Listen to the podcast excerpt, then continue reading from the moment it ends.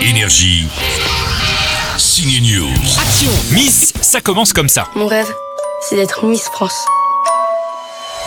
Elle est un peu dingue cette histoire de petit garçon qui rêve de devenir Miss France. Ça donne un film un peu ouf, un ovni qui surfe sur la comédie et l'émotion. Miss marque les débuts au cinéma d'un acteur transgenre, Alexandre Vetter. Déjà, quand je l'ai lu le scénario, j'ai pas arrêté de pleurer. Ça m'a ému, ça a fait écho à, à ma vie, à, à plein de choses. Ça m'a donné euh, l'envie de, de faire euh, tout ce travail. C'était, ça a été tellement euh, comme une espèce de grosse vague. On nous propose un truc, je le vois le tsunami au loin comme ça. Je me dis bon, ok, ça va être beaucoup de travail parce qu'il va falloir que je prenne cette vague, il va falloir que je surfe là-dessus et ça va être compliqué. Mais j'ai eu toute une équipe autour de moi. J'ai jamais joué, c'était ma première expérience. Tous les acteurs autour de moi m'ont fait sentir à ma place. Ça a été bouleversant cette expérience.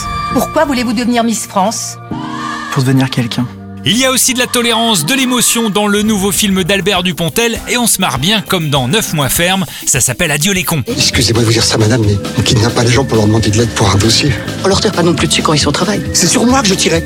Adieu les cons est en salle, mais allez-y, ça fait tellement de bien. Énergie. Signe News.